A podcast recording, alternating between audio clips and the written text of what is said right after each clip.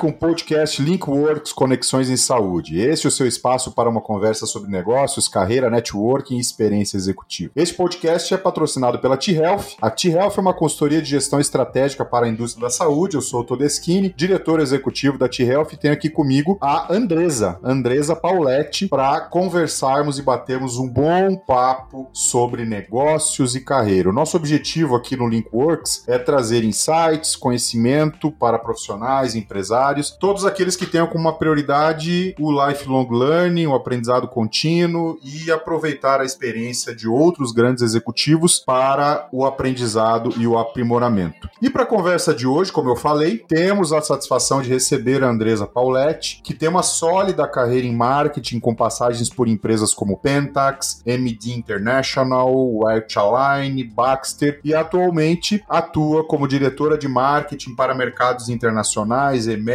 PAC, Latam, na Cardinal Health. A Cardinal Health é uma empresa com sede em Ohio e a Andresa com residência em Miami. A Cardinal é uma gigante na área de distribuição de medicamentos e medical device do mundo, uma potência, uma gigantesca empresa protagonista no segmento deste canal, na indústria de saúde. Andresa, muito bom ter você aqui conosco. Uma grande satisfação te receber aqui no Linkworks. Mais uma vez, obrigado por aceitar o nosso convite e por participar desse episódio. É uma honra ter você aqui como executiva, mulher, representando as mulheres executivas desse mundo e poder compartilhar das suas experiências aqui conosco. Então, seja muito bem-vinda. Muito obrigado e muito obrigado pelo convite também. É, disseminar informação é uma coisa que eu sou fã e também aprendo aprendo com o processo. Então, espero que seja um bate-papo que é, possa ajudar muita gente nas suas nas dúvidas diárias que a gente tem de carreira e de mercado. Eu espero poder contribuir aqui nesse podcast. Que bom, Andresa.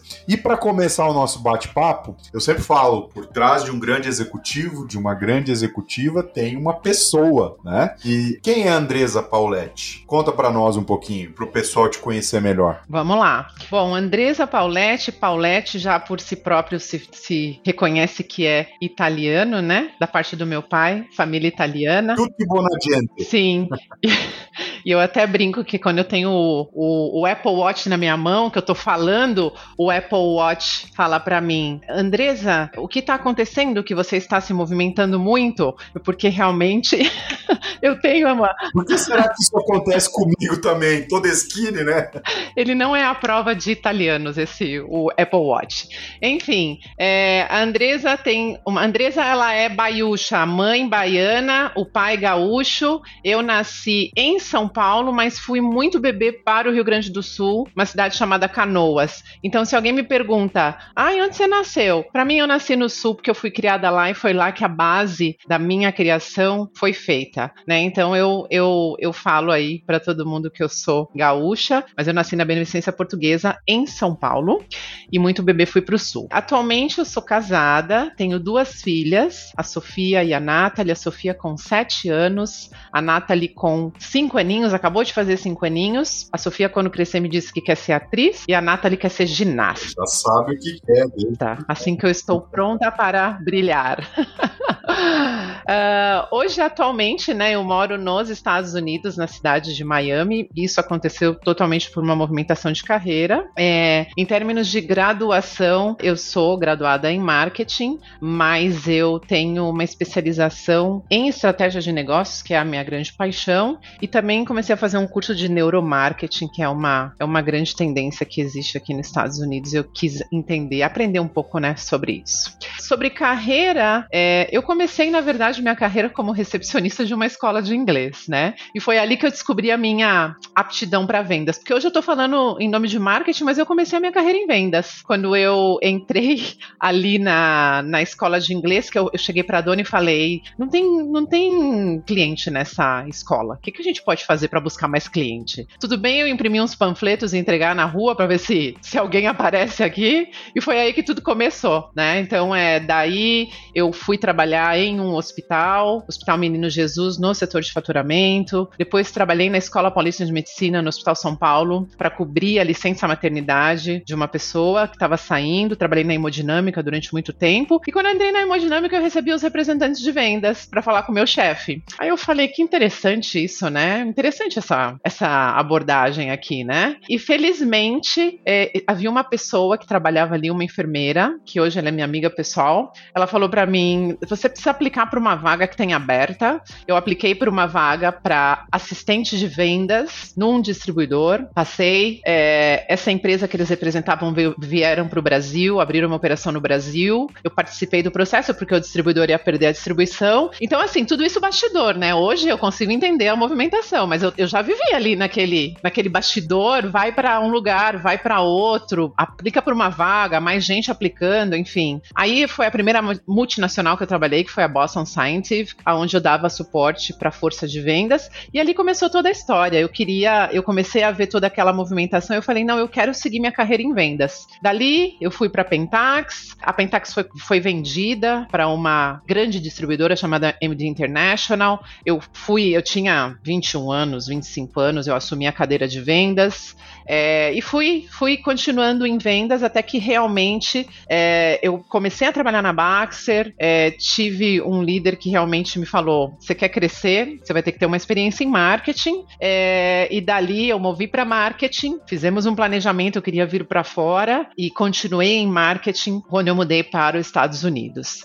Então, é realmente é uma carreira que exige muita dedicação, mas você tem que saber muito o que você quer, né? Então, é, hoje eu estou em marketing, mas assim, eu estava em vendas e eu me lembro que eu falei, nossa, agora eu tenho mais tempo em marketing do que em vendas, porque antes eu tinha mais tempo em vendas do que marketing. Então foi realmente uma grande curva de aprendizado para mim. E pegando o gancho nesse teu comentário, né, você foi para marketing, mas você começou em vendas. Ou seja, você foi para uma área mais técnica, viu lá como é que era o trabalho dos representantes, aquilo te chamou a atenção. Você começou em vendas, teve uma experiência em vendas e depois foi para marketing. Como que foi, Andresa, esse processo de transição? É muito complicado quando você começa em vendas e vai para marketing, que aí é uma visão muito mais estrategista, muito mais de médio e longo prazo. A pessoa da área comercial ela é cobrada muito pelo resultado no, no curto prazo. Essa mudança para marketing, ela foi proposital é, ou não? E que tipos de adaptação é necessário se fazer para fazer uma movimentação como essa? A gente vê muitos profissionais hoje, né, querem sair de vendas ou para marketing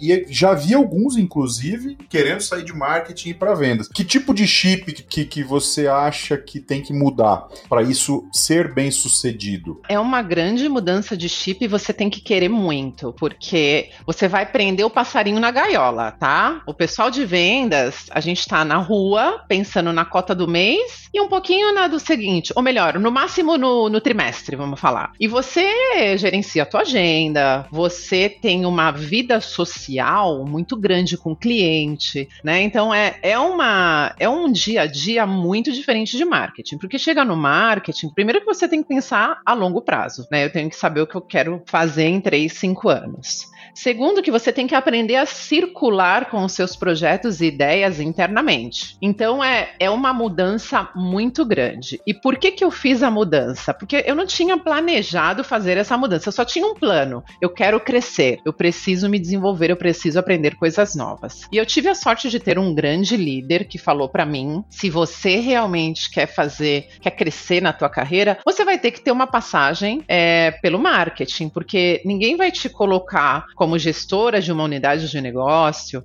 ou liderando um time maior se você realmente não sabe como, como você vai é, fazer, ter esse pensamento estratégico. Então você vai ter que mudar. Foi um choque para mim, assim, mortal, porque eu não tinha pensado nisso, mas eu, como eu tinha esse líder nessa época, ele estava afim de me desenvolver também, acho que foi o casamento perfeito, né? Uma pessoa querendo aprender e a outra querendo ensinar. E aí foi realmente quando eu entrei como gerente de marketing e eu também tive acesso na época, acesso a mercado. Acesso era muito é, novo na época. Uma certeza eu tinha, eu não quero seguir a carreira de acesso a mercado, mas sim eu quero estar no marketing. E de verdade, acesso foi bom porque no final das contas, quando você trabalha com produtos é, que tem o pagador, tem o paciente é, no mesmo circuito, acesso ao mercado realmente é, joga um papel importante aqui. Então, sim, nada na vida da gente é, vem de mão beijada. Exige muito um esforço seu e, claro, da empresa em, em também entender esse momento de transição.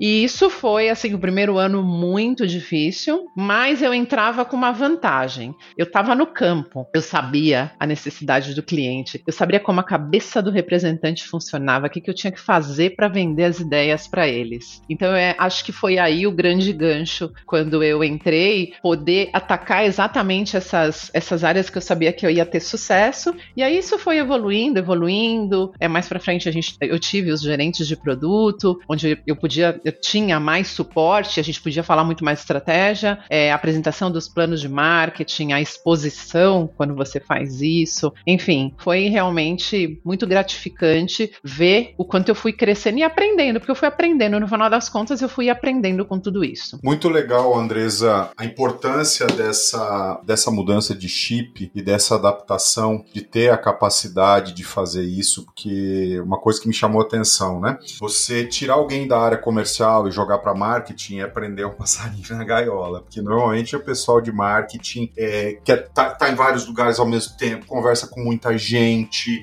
obviamente praticamente não fica no escritório, uhum. fica mais externo e marketing é um trabalho muito mais de concentração, reunião, visão de médio e longo prazo, análise. Então é um job completamente diferente. Você acha que é, a maioria das pessoas no mundo corporativo se adapta a isso ou é muito difícil? Isso vai depender de você. Se você quer muito, você vai se adaptar. Se você não tá muito afim, você vai voltar para onde você tava, porque você está sendo retirado da zona de conforto, ok? Você tá lá naquele lugar quentinho que você domina, ninguém mexe aqui porque eu domino meu território e de repente você vai ser colocado é, numa situação que você vai ter que fazer teu nome, vai ter que é, formar alianças, enfim, vai ter que realmente ter uma. Vai ter que ter o time de vendas do teu lado, porque senão você não consegue vender teus projetos. Então, assim, quando a gente quer muito uma coisa, a gente vai lá e faz, não importa a dor que vai ser causada. Agora, se você tá, eu quero, mas não quero, claro, a chance de dar, de dar errado é grande, mas ok, tudo bem voltar, né? Se você tem a chance de voltar para onde você estava, ok, é, não, não tem problema. Mas eu acho que isso, essa decisão tá dentro de você. Você tem que decidir o que você quer para tua carreira. Muito mais importante também do que decidir o que você quer, saber o que você não quer, como Exato. você comentou antes, né? Ah, eu, eu passei por acesso, mas eu tive a certeza que eu não queria acesso. Sim. E sim. isso também não tem problema nenhum, né? Só foi uma experiência a mais que você adquiriu que em algum momento te ajudou por você trabalhar com produtos de alta complexidade que envolve a fonte pagadora. Sim. Então isso com foi muito bom. É eu particularmente já conheci, inclusive executivos da área de medical device também, que eram de vendas, foram para marketing e depois decidiram voltar para vendas. Okay. Só agregou, passou Muito a entender bem. o negócio como um todo, né? Que Exato. são coisas, coisas diferentes e complementares ao mesmo tempo. E ao mesmo tempo, falando sobre isso, eu vejo que na tua carreira você é, passou por muitas fusões e aquisições. No mínimo, se não foi vendida, foi comprada em algum momento. o que parece que cada vez está ficando mais comum, né? Nas, na, nas fusões, M&A, aquisições. E como alta executiva do mundo corporativo, para aquelas pessoas que passaram ou passarão, muito provavelmente, por fusão ou aquisição, qual é a melhor estratégia, Andresa, que você vê para sobreviver a isso, para subsistir nesse cenário? A gente vê que muita gente morre na praia. A gente sabe que muitas vezes quando muda a estrutura da alta gestão, por mais que você seja um super colaborador, que você tenha todas as avaliações de desempenho em dia, que você tenha um histórico na empresa, que você tenha ganho vários prêmios de reconhecimento, muitas vezes a pessoa ainda acaba não subsistindo. Como subsistir esse tipo de cenário? Algum exemplo que você possa compartilhar com os nossos ouvintes? Olha, eu acho que a, assim, em todas as fusões e aquisições que eu passei, eu fiquei né? Então, assim, porque o grande risco é você não ficar. Porque final das, no final das contas, as, as posições elas começam a se repetir, né? E aí começa aquela. Gente, é, é uma guerra de quero mostrar quem é, faz mais, porque eu quero ficar. Não, e se eu sair, se você ficar, enfim, é realmente bastante, bastante complexo. Primeira coisa, inteligência emocional, sempre vestindo a camisa da inteligência emocional. Você tem que sobreviver sem se deixar afetar, porque motivos para ser afetada você vai ter inúmeros. Eu já tive situações de um em um day one, o famoso day one, eu ter na audiência pessoas de, da empresa que está sendo comprada interferindo no momento dessa apresentação. Então, assim, você tem que ter inteligência emocional para você dar uma. Espera só um pouquinho, deixa eu terminar, né? Para a gente continuar a discussão, porque senão você entra naquela energia que não é legal. Segundo ponto que eu acho importante, isso não só para uma transição, acho que para tudo na vida, é você não casar com as suas decisões decisões, né? Ou seja, eu não gosto disso eu nunca vou gostar disso e ponto. Não, é, você pode mudar de opinião, né? Porque você vai receber pessoas é, da outra equipe ou você vai para uma equipe de pessoas que começam, ah, esse eu já conheço, esse eu já conheço, a fama desse não é legal. Então, assim, a gente não pode casar com as nossas decisões, não só na empresa como para todas as outras coisas, porque senão você vai entrar nessa, nesse conflito com você mesmo que só vai afetar a tua inteligência emocional e você não vai conseguir é, ir para frente, né? E, e, e terceiro, para mim, eu acho que esse para mim foi o segredo.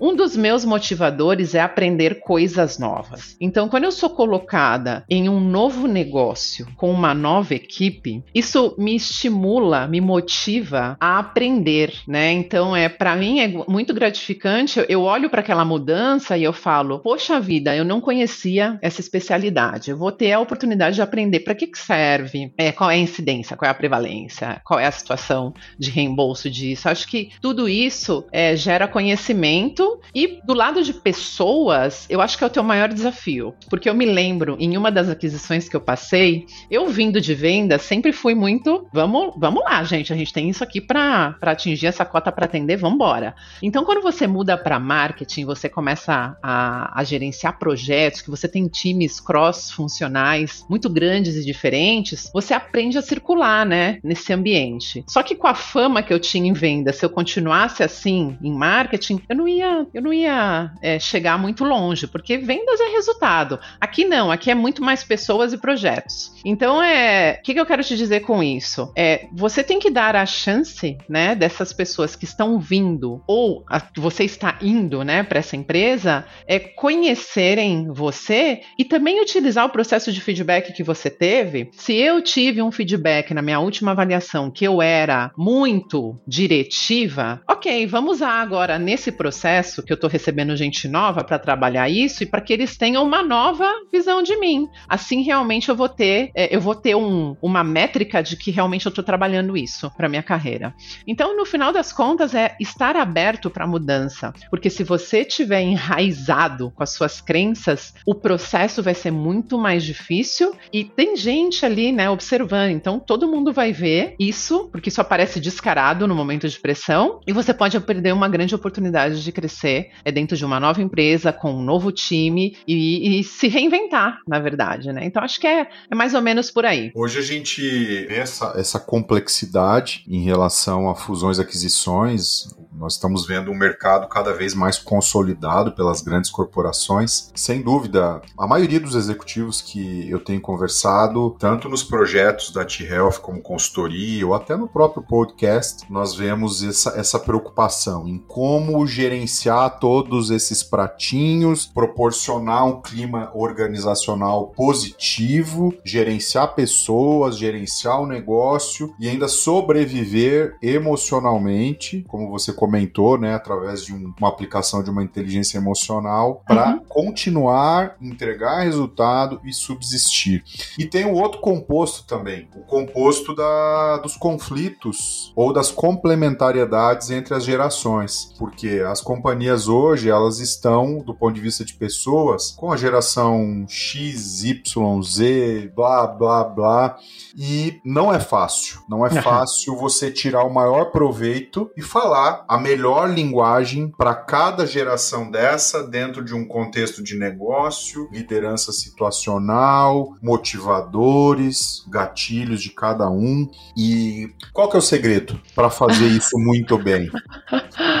Olha, eu tive dois momentos dessa questão de geração. Eu tive um primeiro momento onde eu tinha na minha equipe um talento. Se ele escutar esse podcast, ele vai saber que é ele. É, era um talento, mas ele me desafiava assim a cada cada chama. Cada vez que eu pegava no telefone para falar com ele, era um tremendo desafio para mim. Até que eu liguei para um amigo que eu tenho. Ele tá dentro da Associação Brasileira de Recursos Humanos, a BRH. Eu falei, eu preciso aprender a lidar com, esse, com essa geração, pelo amor de Deus. O que, que vocês têm aí? Para que eu possa, sei lá, sentar, aprender. E ele me recomendou, eu me lembro, um workshop que eu participei. E foi muito legal porque abriu minha cabeça. E Só que essa pessoa era meu, meu piloto, né? Eu falei, não, aqui eu vou, eu vou investir tempo, porque eu preciso aprender a lidar. Bom, hoje ele tá numa cadeira de diretor, enfim, entrou como estagiário, passou por regional, foi vendedor. Hoje é, é ele ocupa uma cadeira de diretor na área de vendas. E, e realmente realmente ele foi. Eu agradeço a ele porque ele me desafiou a buscar conhecimento. Então, esse foi o primeiro momento que eu encarei como vou aprender. O segundo momento é uma geração um pouco mais diferente, impaciente, né? Que quer resultado rápido, é, que quer promoção rápida. Que eu também, eu acho que nós, como líderes, a gente precisa aprender a lidar com esse mix e colocar as pessoas nos projetos que vão trazer o resultado em que cada um é forte. Então, por exemplo, se eu, se eu estou num projeto que tecnologia é uma coisa bastante forte, eu preciso de gente pensando em ideia de aplicativo, inteligência artificial, etc., com certeza essa geração que está se formando agora vai ser, não vou falar, não vou te falar que vai ser melhor que a outra, mas eles vão ser mais serem mais aproveitados nestes projetos e o outro que está aqui com mais conhecimento vai conseguir nutrir com a necessidade que ele está vendo atualmente no mercado e com as, a experiência que ele teve no passado, né? Então, eu acho que o segredo para mim é você colocar as pessoas certas. Eu acabei de contratar uma pessoa na minha equipe que ela é justamente dessa geração. Eu já, inclusive, eu já estou me preparando para o day one com ela, porque eu já sei que ela vai exigir muito de mim, porque ela vem dessa, na, inclusive na entrevista ela me falou, não tem problema, pode deixar que é, eu sei onde eu quero chegar, eu vou te entregar e quando eu entregar a gente vai conversar sobre isso. É essa é a realidade hoje. Eu confio no meu taco. É, em outras palavras, é, é, mais ou menos assim. Eu, eu, não deixo as coisas assim passarem é, desapercebido. Eu vou te entregar o que você me pedir mais um pouco. É nesse nível. E ela vai te lembrar. E ela vai me lembrar, ou seja, eu já tenho que me preparar para isso, inclusive para ocupá-la com coisas que realmente vão desafiá-las. Então eu acho que o segredo é a gente realmente entender os motivadores dessa geração e colocá-los em, em projetos, em desafios que realmente eles vão poder demonstrar e se ocupar com isso. Porque se eles estiverem desocupados, eles vão te dar muito trabalho. E eles entregam rápido, né? Então é, é. Mas eu também acho que a gente tem que ter gente assim na equipe, porque eles conseguem mover a velocidade dos projetos que você tem para entregar. Então, no final das contas, é você realmente colocar as pessoas certas aí no, nos projetos corretos. E um ponto muito positivo, Andresa,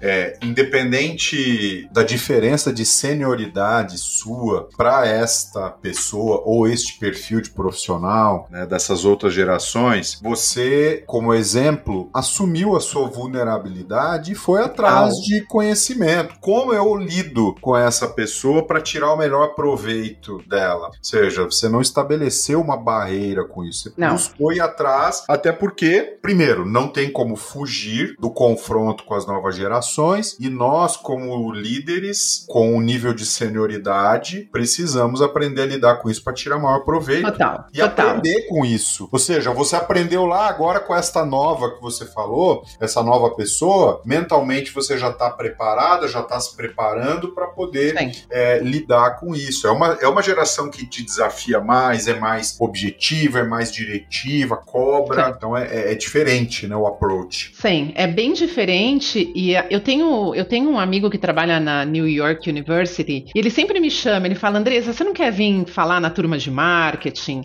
Porque é a futura geração, né? E eu me, eu me coloquei nessa, nesse desafio, eu falei, não, eu vou, eu vou lá ver o que, que, que acontece, né? E realmente é isso. E, e é muito legal porque, assim, quando eles estão sentados na universidade, eles estão com sede de aprender. Então, assim, eles me apresentam os projetos, às vezes eu participo da avaliação dos projetos de formatura dele, as teses, essas coisas. E eu, eu inclusive, dou uma, uma aula falando qual é a diferença de um gerente de marketing a nível país, a nível regional, a nível global. E eles falam para mim, eu nem sabia que isso existia, porque lá eles estão aprendendo a técnica, né? Ah, como eu avalio o mercado, como eu ganho o mercado, o que, que eu tenho que oferecer, qual que é o SWOT analysis e tudo isso, qual que é o PNL. Mas é, o, a, a mão na massa, a realidade, eles não têm ideia. Então, é, é uma geração que quando está na universidade, eles estão super abertos para aprender. Quando eles saem dali, eles saem com a teoria, né? Então, eu acho que o grande ganho é quando eles vão para a prática. Só que você tem que ganhar, né, a confiança dessas pessoas. A gente já teve também, já está, já esteve nessa posição. É que era,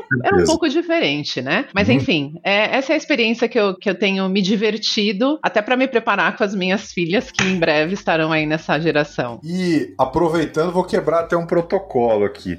Quais são as diferenças para o nosso público que nos ouve desses níveis de gestão de marketing local, regional, global? Bom, vamos lá. É, quando você está a nível país, você está vendo só ali o teu mundinho, né? Então você sabe quem são os players, é, você conhece como funciona é, a questão de provedor, de quem está provendo, de quem está prescrevendo, enfim, dependendo do produto, quem são os distribuidores. Então você tem um pouco mais de conhecimento, eu te diria, em profundidade. Você tem time, né? Você tem um time local que te suporta para isso. Aí você subiu para uma regional. Você já perdeu o time, já começa daí. Ou seja, você já não tem mais equipe. É você com você mesmo. Só que você depende do país. Então, o país, você precisa aprender a influenciar esse país para fazer a execução dos projetos que a empresa tem planejado para os próximos anos. Então, é, é completamente distinto. É mais ou menos o um negócio de vendas e marketing que, que a gente conversou, né? Você está saindo de um lugar que você domina para um lugar que você não domina, mas você influencia, né? E quando você vai para uma posição global, hoje eu estou com uma posição internacional, eu não, eu não, estou sentado no global, mas assim, eu, eu interajo com eles. É, é diferente do trabalho que eu faço, porque eles estão muito mais próximos da fábrica, né? Então eles têm que pensar em desenvolvimento, é, eles têm que entender perfeitamente concorrência, o que, que a gente vai fazer para inovar, é, o que, que a gente precisa fazer para fazer uma disrupção no mercado e crescer três vezes mais, enfim. É uma posição muito mais estratégica. Mas de alguma maneira eles também precisam dos regionais e dos países para poder crescer é, os projetos é, foco da companhia. Então são, são cadeiras completamente distintas. E no final das contas, se puder deixar uma mensagem para tá, quem está escutando esse podcast, é como a gente fala em inglês: It's all about people. Ou seja, você tem pessoas nesse processo e você tem que saber circular com essas pessoas. E aí eu me lembro que quando eu quando eu estava começando a minha carreira, eu falava assim: mas essa pessoa que está aí nessa cadeira, ela nem sabe muito do produto. Aí o meu chefe falava, mas ela sabe muito bem gerenciar pessoas. Então, é, no final das contas, é, é você saber circular nesse ambiente, porque você tem um objetivo diferente do a nível país, é diferente de, uma, de um nível região, e aí você compete com outras regiões, né? Eu estava na, em Latam, mas você tem a Europa, que é gigante, você tem Canadá, você tem Estados Unidos, e aí você tem lá levantando sua mão, olha o meu projeto aqui, da América Latina, enfim. Isso é um processo de influência, no final das contas. Eu me lembrei agora, tem uma, uma pessoa que eu mentoriei no passado, no ano passado, que atua como marketing é, em Medical Device, uma grande companhia. Também, se ela estiver me ouvindo, ela vai lembrar. E nós vivemos juntos um, uma situação muito parecida. Ela era local, é, veio de área comercial, foi para marketing local, veio o desafio de região para trabalhar como marketing América Latina e de repente se viu sozinha, não tinha mais aquele suporte entrou num conflito, poxa, eu acho que eu preciso voltar para o país, porque aqui eu tô vendo que eu não consigo liderar com, uma, com tanta facilidade, porque daí você precisa influenciar, mas você não tem, você não consegue decidir muita coisa sozinho, você não tem tanta autonomia. Não. E aí aquela história de cada país começa a olhar primeiro para o negócio dele, depois para o global, enfim, depois de tanto conflito, a gente conseguiu colocar o, o, o trem no trilho, ela se continuou se desenvolvendo, passou por essa fase, bacana. agora ela, ela foi para uma posição global. Ah, que bacana. É, então, é, eu sei exatamente o que você está falando, mas uma coisa muito importante que você falou, Andresa, no final, tudo acaba em pessoas. Pessoas, é né? É isso aí. Pessoas. É isso, aí. isso faz a diferença. E falando de nacional, regional, né, país, região ou global, e a Andresa indo do Brasil para o mundo, como foi, é, você conquistou uma carreira internacional, você foi transportada do Brasil para o mundo como executiva, hoje você gerencia um negócio gigantesco, né, como marketing na Cardinal. Para aquela pessoa, aquele executivo que pretende fazer isso, que uhum. tem vontade, tem alguns que a gente sabe, ah, aconteceu por acaso, não, outros não, eu quis isso, eu planejei, eu me preparei para isso. Sim. O que, que você considera que é preponderante para uma mudança como essa? Se sair da liderança de um país e passar para uma liderança de região ou até uma liderança global na função que você ocupa? Olha, que segredos são importantes? O primeiro segredo é você estar muito seguro, né, do que você quer para tua carreira. E eu vejo, quando eu converso com as pessoas, eu vejo muito as pessoas me falando, colocando a carreira dela nas mãos da empresa. E eu acho que isso é completamente ao contrário, ou seja, você tem que ser responsável pelo que você quer de desenvolvimento, e aí você avalia o lugar que você está. Se isso está batendo com o que você está esperando, acho que é uma excelente parceria. Ou você pode descobrir junto com a empresa um caminho a seguir. Mas isso não significa que é a empresa que vai definir a carreira que você está planejar, planejando para você mesma. Então, a primeira coisa é você saber o que você quer. E depois ter um alinhamento, né, interno, familiar, porque uma coisa é você migrar sozinho, outra coisa é você migrar com uma família e outra coisa é você migrar com um bebê, que foi o meu caso, né? Então, é durante a minha licença maternidade, sete meses em casa, seis meses mais um de, de licença, eu não fiquei só cuidando de criança, né? Falei, não, eu vou, quero ir embora, quero ir embora, vamos embora, vamos que eu vou começar a pesquisar. Então, a gente, assim, primeiro que meu marido, um super parceiro, me apoiou muito, entendeu, ele falou, eu acho que agora que a gente tem uma filha, mais do que nunca a gente precisa ir, e naquela época tava uma bagunça no Brasil, eu me lembro, em 2016, então foi realmente algo que foi alinhado entre o casal. E aí fica mais fácil, porque daí eu comecei a pesquisar. Então, qual foi nossa conclusão? Nós vamos embora para o Canadá e eu vou desempregada. O Canadá é um lugar, é o segundo maior polo de tecnologia da informação. Meu marido tem empresa na área de TI. Então, você começa o um negócio do zero enquanto eu vou procurando emprego por aqui. Foi bem dessa maneira. Então, eu estudei tudo: escola, onde, onde é que estão as Eu me lembro, tinha Amgen, tinha um montão de empresa ali. Então, a gente foi estudando. Só que assim, quando a tua cabeça foca no que você quer, o universo começa a, a se mover. Então, quando eu voltei de licença maternidade, um dia antes me liga um amigo da, da empresa que eu trabalhava e fala: Olha, vai abrir uma vaga em Miami que é a sua cara. Eu acho que você poderia aplicar. E aí eu falei pro meu marido: Você prefere desempregado ou você prefere empregado? Aí ele falou: Não, se a oportunidade tá aí, vambora. Aí eu apliquei. É, comigo aplicaram mais duas pessoas, uma pessoa da Europa, uma pessoa dos Estados Unidos. E eu vou falar uma coisa que eu acho que eu nunca contei para ninguém. Eu ganhei essa vaga porque eu falava português e o Brasil era o top, era o país que a gente queria desenvolver nessa BU. Olha então, por isso eu ganhei. Os outros dois candidatos não falavam português. E aí tudo começou, enfim, a gente, a gente se mudou do Brasil para Miami na época. Não é fácil, tá? Eu acho que quando eu falo que eu moro em Miami, todo mundo fala: ai, que lindo, Miami é maravilhoso, adoro ir lá fazer compra. Mas viver aqui é, é realmente muito diferente. Mas quando a gente vê hoje, isso, é, isso foi um plano que a gente fez em 2016, né? Então, é, isso tudo foi realmente o casal sentou e fez. E eu tive muitos amigos que é, vieram com esse desalinhamento e, e não dá. Uma das partes ela acaba ficando para trás e volta. Acaba se rompendo, né? É, exatamente. Então é, acho que é, o planejar, o que você quer para tua carreira e não só para tua carreira, é um projeto de vida isso, né? E para tua família, eu impactei meu marido, minhas duas filhas, é, enfim os parentes todos, todos, todos, todos. Eu comecei a, essa geração mais nova, eu comecei a, a chacoalhar eles, eles começaram a olhar e falar. Eu tive uma sobrinha que veio para cá estudar, né? Então, assim, você, você move, impacta positivamente a vida de muitas pessoas também. Com certeza, isso é, é muito, muito, muito positivo e sair da zona de conforto é o primeiro passo, mas esse alinhamento é fundamental, porque é uma mudança com uma, uma proporção significativa significativa, é, que muda muita coisa no contexto familiar. Então, esse alinhamento é, pessoal também é, é super importante. Uhum.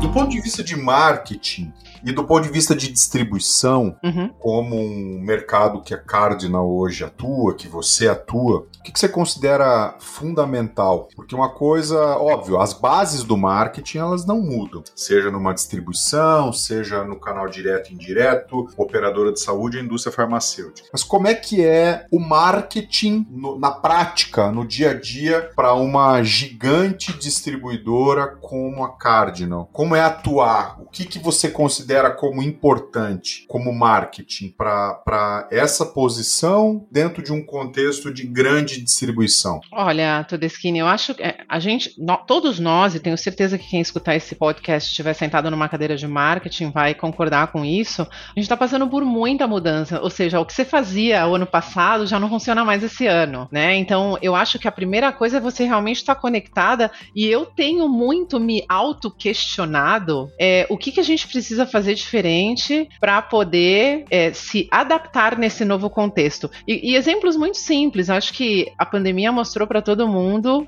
o gap que a gente tem é, na questão logística, né? Tá todo mundo encarando é, aumento de custo por todos os lados. A gente vai no mercado, a gente vê isso, né? No supermercado, você vê que a compra que você fazia há dois anos atrás, ela custa no mínimo 30% mais. E não é só no Brasil, nos Estados Unidos também. Eu gastava 80 dólares por semana no mercado, agora eu gasto 120 dólares e eu compro as mesmíssimas coisas. A minha referência é o leite. A primeira coisa que eu vou ver é o leite. Se o leite tá baixando, tá subindo, as outras coisas também estão. Então, é, é, no contexto de marketing, isso é uma coisa que eu tenho me questionado muito. Como eu comprovo para esses provedores e pagadores e justifico isso, né? Essa entrega de valor que você tá é, entregando, seja num produto ou num, em um serviço. E a gente vai ter que começar a pensar essa entrega dentro dos materiais que a gente atua hoje. E assim, a gente fala de material, né? Material promocional. Gente, a, a, a informação tá muito de muito rápido acesso, certo? Então eu acho que a primeira coisa, e isso é uma coisa que eu tenho feito esse exercício, é, é se atualizar. A gente precisa se atualizar nesse contexto. Todo minuto, toda hora tá, tem coisa nova saindo. É, se adaptar com essas mudanças para mostrar para o teu cliente final que isso que você tá, é, seja vendendo um novo produto ou, ou aumentando o valor de um produto, o que você está entregando e como você comprova isso. E para mim, que, eu, claro, eu não consigo chegar em todos os países. A gente tem é, os gerentes de marketing e produto a nível país, e que eu acho que aí é que está grande, a grande virada, né? Ou seja, você tem gente local que está vendo o que está acontecendo, é, fazer com que essas pessoas que estejam a nível local também entrem nessa questão de ser proativo e ofereçam para o mercado, é o que realmente eles estão precisando. Então, acho que é, é, tanta, é tanta variável. É, a gente lida com educação, é, a gente lida com pagador, é, a gente lida com quem prescreve, com quem usa, enfim, é tanta variável que tem que estar muito conectado com tudo isso para você realmente poder é, justificar toda essa dinâmica que o mercado está passando para o teu cliente final. É, é um tema complexo, mas eu acho que a gente estando atualizado do que está acontecendo, e eu tenho me questionado muito isso, já é um grande passo para você buscar a solução. E dentro desse contexto, Andresa, você hoje é responsável por quantos países? Você está com Latam, APAC, EMEA, mas no total de países são quantos? Ah,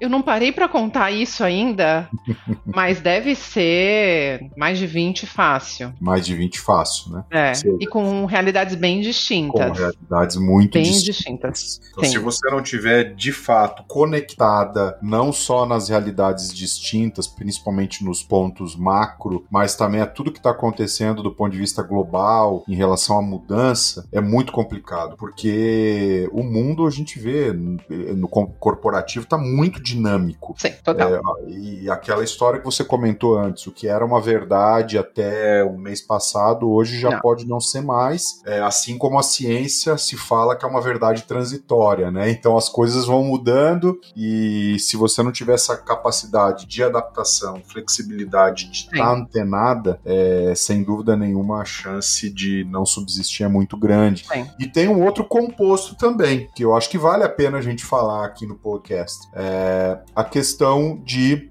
como mulher, mãe, esposa, líder de uma organização, na área que você atua, com uma posição é, muito abrangente, como é ser uma executiva de sucesso tendo que administrar todas essas variáveis, sem deixar nenhum pratinho cair. O prato da mãe, o prato da esposa, o prato da líder, o prato de alguém que tá, continua, é, precisa continuar em pleno desenvolvimento, o prato de uma líder que tem uma série de pessoas abaixo que precisa cuidar, que precisa desenvolver. Como é que é isso para você? É, essa, é, esse é o, o, grande ponto que eu acho que a maioria das mulheres hoje é, tem esse conflito interno, né? Tudo bem que a mulher nasce com esse DNA especial que faz a grande é diferença é na vida delas, na vida do mercado. É verdade. Que o homem não consegue fazer. É verdade. Somos muito. multitask, é verdade. A gente consegue fazer mais que uma tarefa. Mas eu acho que, assim, a primeira, a primeira coisa que vem na minha cabeça cabeça. É uma questão de autoconhecimento, né? O que te faz feliz, o que te preenche. Se te preencher é cuidar dos filhos, da família e da casa, não tem problema. O importante é que você esteja preenchido, preenchida. Mas transportando isso para mim, Andresa, para eu me preencher, eu preciso trabalhar, eu preciso estar com a minha família, é, eu preciso ser mãe, é, eu preciso ir nas festinhas da escola, eu preciso cozinhar em casa. Eu moro nos Estados Unidos, aqui é alto serviço. Eu faço tudo em casa. Então, é, eu acho que a primeira coisa é o autoconhecimento. E entendendo o que me preenche, aí fica um pouquinho mais fácil de equilibrar os pratinhos, né? Claro que eu tenho um baita de um parceiro, isso também conta muito. Ele me apoia, a gente se apoia, né? A gente se apoia, cada um apoia o outro nos seus projetos. Mas fica mais fácil equilibrar os pratinhos. E se um pratinho cair, não tem problema. A gente pega o pratinho, cola o pratinho e continua rodando depois. Então, acho que o grande conflito é essa autocobrança que a gente tem com a gente, né? Nós queremos ser perfeitas. Casamos com a nossa com a nossa decisão de ser perfeita. E de verdade eu não tenho esse conflito, né? Quando eu já perdi festinha do Dia das Mães na escola. OK, foi só uma. Eu fui em seis. Olha que maravilha. Seja, a, a, a, não virou regra, foi uma exceção. Exato. Tem que aprender Exato. a trabalhar. Não, não tem. Então, e, e as crianças sabem disso. E de alguma maneira, você está sendo modelo para ela. Ou de ser uma executiva, ou de ser uma boa mãe, ou de ser uma mãe que cuida da família. E não tem problema, isso não tem problema. Eu acho que é aí que tá a grande, é o grande, o grande segredo. Não tem problema desde que você tenha isso resolvido dentro de você. E aí as coisas ficam mais fáceis, né? A gente vai lidando com as coisas de maneira um pouco mais fácil. É, se, se tiver festinha e não der para ir, ok, não tem problema você vai na próxima e assim vai. Então acho que é, é, é, mais ou menos por. É assim que eu levo a minha vida, pra ser bem sincero. Se o pratinho cair não tem problema, eu pego ele do chão, colo, continuo rodando, mas eu tenho claro o que eu quero, né? E uma das coisas que eu quero é estar completa no meu lado profissional e também estar completa no meu lado pessoal. Se você não estiver completa no seu lado pessoal, dificilmente você vai estar conseguindo desempenhar um bom papel no seu lado é, profissional e essa questão da administração dos conflitos, valorizar muito menos do que muitas vezes a gente valoriza. Eu sei, já passei por isso também. Sempre fui um executivo que viajei a minha vida inteira, muito. Uhum. Uhum. E olha, demorei para aprender a gerenciar esses conflitos de pai, Sim. de esposo. É desafiador, mas é fundamental com toda Sim. certeza. E no mercado de distribuição, aproveitando um pouco da tua experiência, da tua grande experiência no mercado de distribuição, como é que é o, o business hoje da Cardinal, essa gigante, o modelo de atuação nos negócios? Onde que a empresa pensa em chegar, no ponto de vista global mesmo, nos próximos anos? Você hoje está sentado sentada na cadeira né, de business da General Medical. Uhum. Como é que você vê isso daqui para frente num contexto de distribuição de uma empresa global como a Cardinal? É, eu acho que toda empresa quer crescer, né? A gente quer ganhar mercado, a gente quer crescer o faturamento, a gente quer deixar os, os shareholders contentes com as ações e tudo isso. Então, é pensando nesse contexto de crescimento, e uma coisa que eu vejo no mercado de distribuição é que os distribuidores estão cada vez mais profissionais, mais se profissionalizando, né? Você tem hoje grandes distribuidores é, que realmente é, fazem a diferença e às vezes a gente tem distribuidor que são até maiores do que a nossa operação em alguns países. É muito louco falar isso, mas existe, existe. Então, é dentro desse contexto e dessa concorrência, né? Porque concorrência sempre vai existir. É, a gente não quer perder cliente, a gente quer ganhar cliente. É, o grande, acho que o grande desafio para a gente é estar com os parceiros corretos, que faça sentido ter esse produto dentro dessa cesta de produtos que um distribuidor já tenha. E não simplesmente por ter uma marca Cardinal. Acho que tem que fazer sentido para os dois lados e a gente também tem que começar a fazer esse filtro, né? É, faz sentido? Tem sinergia com que você trabalha? Parece muito básico o que eu estou falando, mas a gente ainda tem é, alguns é, distribuidores que a gente vê que vem muito mais pela marca do que pelo, pelo contexto do negócio,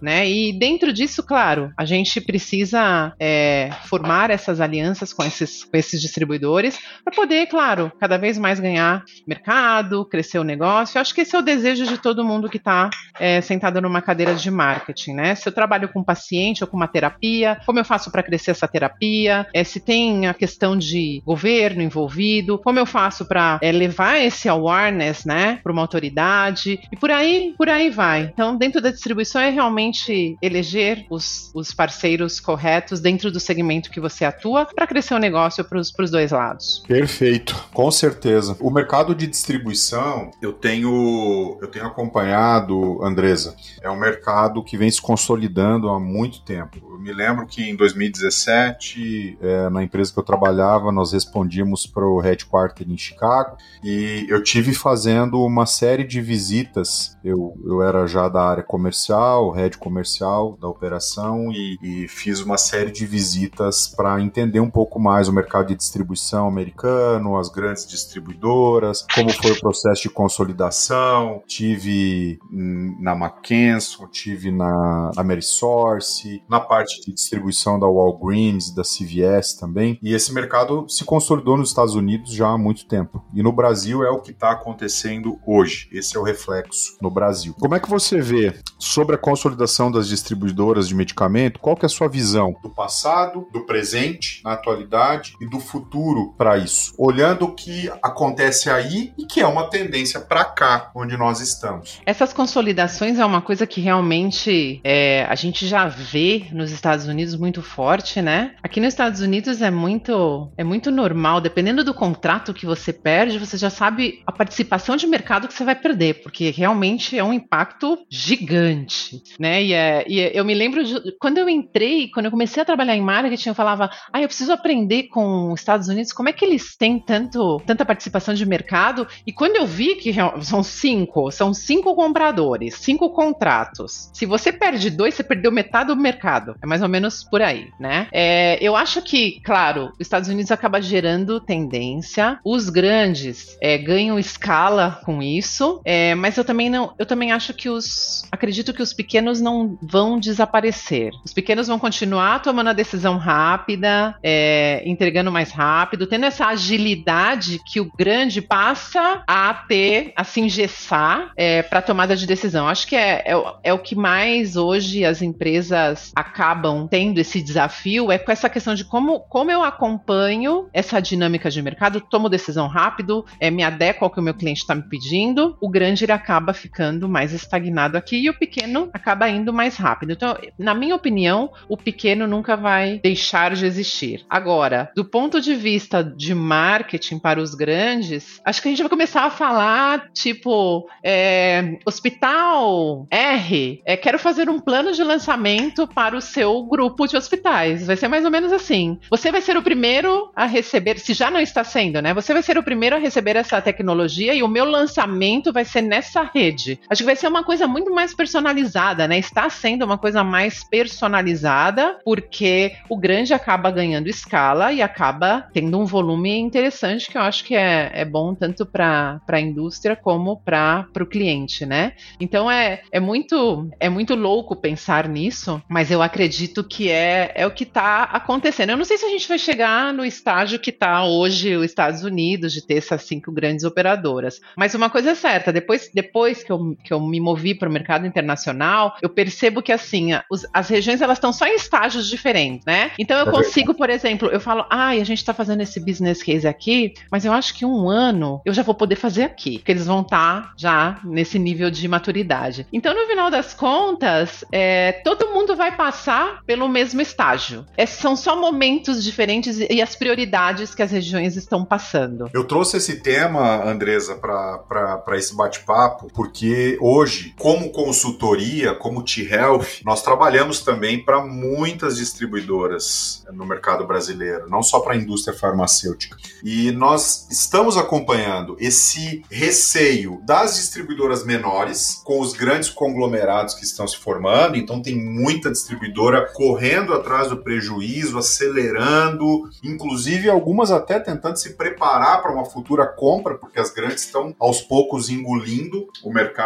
mas também vemos do lado da indústria uma preocupação. Poxa, eu vou ficar na mão de quatro, cinco grandes distribuidoras, que poder de decisão que eu vou ter? O que, uhum. que eu uhum. vou ganhar, mas o que, que eu vou perder? E a gente vê uma certa confusão, uma instabilidade em cima disso. E por outro lado, as menores tendo essa vantagem que você falou: decisões mais rápidas, uhum. maior adaptabilidade, flexibilidade. Tá. Você acha que a indústria é, fabricante ela tende a, a, a, entender que precisa da grande, mas que também precisa da pequena? Eu acho que sim, Todeschini, porque é, na realidade a gente não pode fazer uma regra para todo mundo, né? Você não pode colocar a regra de uma, ok, vou fazer, eu quero, é, eu quero que, não sei, a mensagem de um produto seja entregue assim é, nessa nessa região desse país. Tem tanta coisa, né? Tem a questão cultural, tem a questão geográfica. É, eu, eu acredito sim, eu já passei por vendas e eu acho que o grande sucesso de quando você tem um distribuidor é você realmente entender o que aquele mercado, aquela região, aquele território está precisando, né? É o que eu falei, não adianta querer ter a marca só por ter a marca. Você precisa ter o produto porque faz sentido para o teu negócio e porque você circula bem dentro desse território. Então, eu acredito sim para não, não faz sentido para mim os fabricantes simplesmente falarem não vamos ficar com os pequenos, vamos agora ter só, só os grandes. De alguma pode ser que seja uma decisão, mas alguma coisa vai ser perdido, na minha opinião. Então, para mim, o pequeno sempre vai existir. Não, não tem como não existir para mim. Exatamente. E no Brasil, Andresa, ainda que é um país continental com uma uhum. série de culturas diferentes dentro Total. do país, prerrogativas, mentalidade, decisões, modelo mental de decisão diferente, sem dúvida nenhuma, essa capilaridade ela é importante. Sim, e essa capilaridade regional de linguagem, de cultura, também tem um poder de influência muito grande, mas muito bom te ouvir sobre isso também, porque o Brasil vive esse momento que os Estados Unidos já viveu há, há alguns bons anos atrás. A gente vai chegando na reta final do nosso podcast e seria super legal se você puder, para os nossos ouvintes que estão nos escutando agora, deixar uma mensagem. Qual que é a grande mensagem que você gostaria de deixar para todos os, os executivos, executivas que aspiram esse mundo, que estão atuantes nessa área, ou que pretendem atuar, né? Como chegar, ascender, mas também permanecer diante de tantas mudanças e desafios no mundo executivo corporativo. O, a, o, eu acho que o permanecer é o mais difícil, né? É o que nos dá mais trabalho. Mas vamos começar pelo ascender. É, você tendo claro o que você quer e aonde você quer chegar, o processo fica mais fácil. E eu também não tive essa resposta no começo. Que, onde eu quero chegar? O é, que, que eu quero? É parte do processo de você também é, entender, entender o que você quer, né? Então é seja responsável pela sua carreira. Não coloque a responsabilidade da sua carreira na mão dos outros. Vai facilitar a vida do RH, porque o RH vai conseguir realmente te ajudar, né? É, a partir do momento que você não terceiriza a responsabilidade para a empresa. Então esse para mim é um ponto. Existe tanta, tanto recurso agora, é, tem processo de coaching que eu mesma passei, descobri um montão de coisas nesse processo. É, tem um monte de informação disponível hoje, é, online, de transição de carreira. Enfim, gastem tempo aprendendo né, sobre isso para começar a ter mais claro o que você quer para tua carreira. O segundo ponto que eu acho super importante é você estar aberto para mudanças, né? Porque você vai passar por mudança. É, a gente nem entrou aqui no detalhe de como é ser um imigrante no mundo corporativo, porque eu nada mais sou que uma imigrante no mundo corporativo, né? Eu estou nos Estados Unidos e eu sou brasileira. E a capacidade então, de adaptação de mudança nesse caso tem que ser ainda muito maior, porque envolve muito cultura, maior.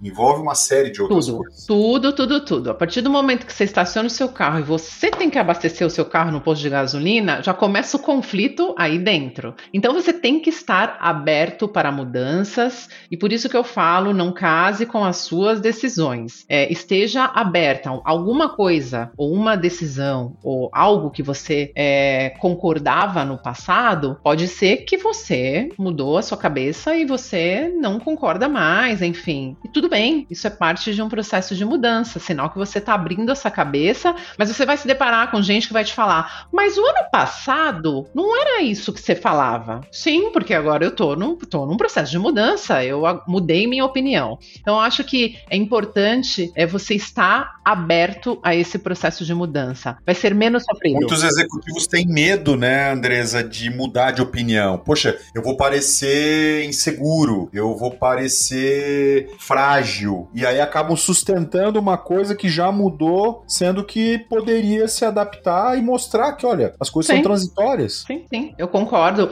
É, uma coisa é você entrar numa reunião de uma hora, começar com uma opinião, dar um guidance e mudar no último, no último minuto. Isso, isso eu entendo que tem a ver é, com, a, com a, a credibilidade que você está passando. Agora, outra coisa é você ter feito uma estratégia num ano e ter mudado ela no ano seguinte, porque capaz que não deu tão certo, ou deu certo, mas a gente está em outro momento. Enfim, a gente tem que ter essa, como a gente tem que ter essa capacidade de poder olhar para as coisas fora, né? Analisar e aí sim é, tomar a decisão. Então, eu acho que se a gente, se você está, se você sabe o que quer, se você está aberto a mudanças e se você, aí o, o último, mas não menos importante, e se você está aberto a lidar com pessoas, né? Porque a empresa, eu sempre falo que a empresa é uma caixa de energia, tem um monte de coisa lá dentro com todo mundo pensando diferente, com feelings diferentes, sentimentos diferentes, e a gente tem que ter essa capacidade de liderança de colocar cada coisa, cada coisa na sua caixinha, cada pessoa na sua caixinha.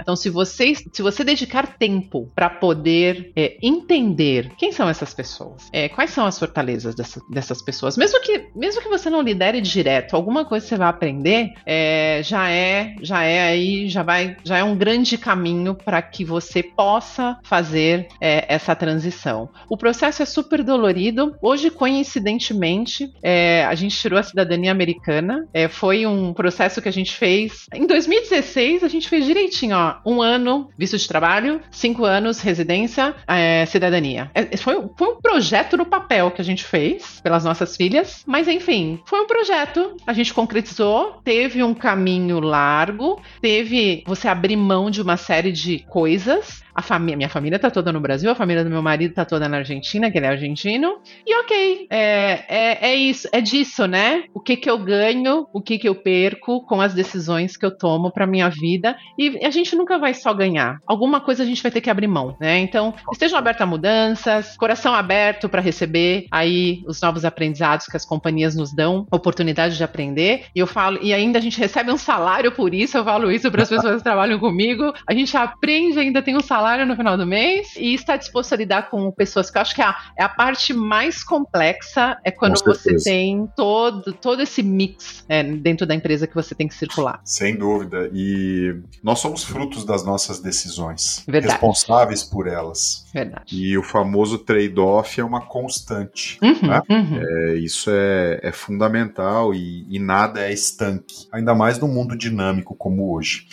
Eu aproveito o nosso tempo aqui para falar de algumas coisas legais, dentre todas as que você nos trouxe no nosso T-Health Podcast. Quando a gente falou sobre fusões e aquisições, a Andresa comentou com a gente que é fundamental ter inteligência emocional, sobreviver a tudo isso sem deixar se afetar, não casar com as suas decisões, ou seja, você pode mudar de decisão, de opinião, não tem problema nenhum. É claro, não pode ser em uma hora de reunião, como você bem colocou, né? O grande segredo de fusões e aquisições é aprender coisas novas e ter a capacidade de entender essa modificação, se adaptar, estar aberto para mudanças. Quando nós falamos sobre diferentes gerações, como gerenciar, como atuar com as diferentes gerações no mercado corporativo, no mundo corporativo, é busque conhecimento para aprender a lidar com as gerações, saber colocar nos projetos as pessoas com os skills certos, hum. mesmo que sejam de diferentes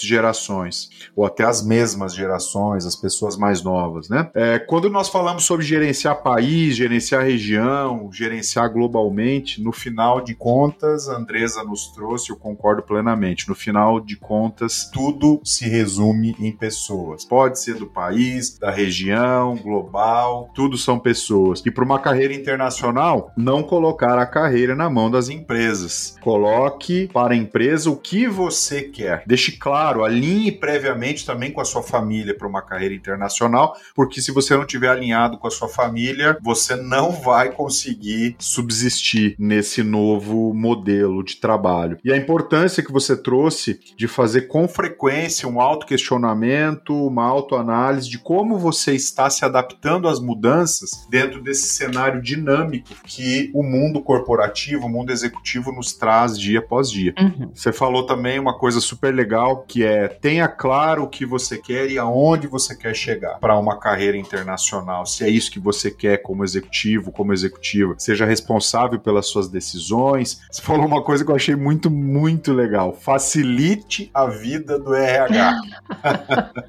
facilita a vida do teu, teu chefe, facilita a vida do RH. Esteja aberto a mudanças, esteja aberto a lidar com pessoas e também do ponto de vista de pessoas, que também é uma grande marca sua, Andresa. Dedique tempo para entender as pessoas da organização, independente de você estar liderando elas ou não. Como que essas pessoas funcionam? Porque dentro desses times cross-functional, dentro da multidisciplinaridade das companhias, uhum. entender como as pessoas funcionam dentro de áreas distintas e da sua própria área vai fazer uma grande diferença para você ser um líder melhor, um desenvolvedor de pessoas, um grande gestor, alguém que traz resultado de uma maneira leve e que promove um ambiente organizacional saudável, que é Sim. é o que muitas e muitas empresas estão precisando hoje. Então, é muito bom esse bate-papo. Em nome do Linkworks, eu quero te agradecer pela participação no episódio de hoje, agradecer também a nossa audiência. A nossa audiência tem sido aí cada vez mais assídua, temos recebido muitos feedbacks a respeito do conteúdo que a T-Health Consultoria tem gerado através do Linkworks. Convidar todos que curtam a nossa página, a nossa programação. Muito, muito em breve a gente vai soltar aí o, o podcast da Andresa, que ficou muito rico, e te agradecer por toda essa aula que você nos deu. Foi muito bom ter você aqui conosco. Não, eu que agradeço, Todeskine. Muito obrigado pela oportunidade de disseminar informação. Eu sou super fã disso e de verdade é, foi, eu também curti esse bate-papo. Muito obrigado. Imagina, obrigado e nos vemos a todos e a você, Andresa, no próximo episódio do T-Health Podcast Linkworks Conexões em Saúde. Até mais. Até mais.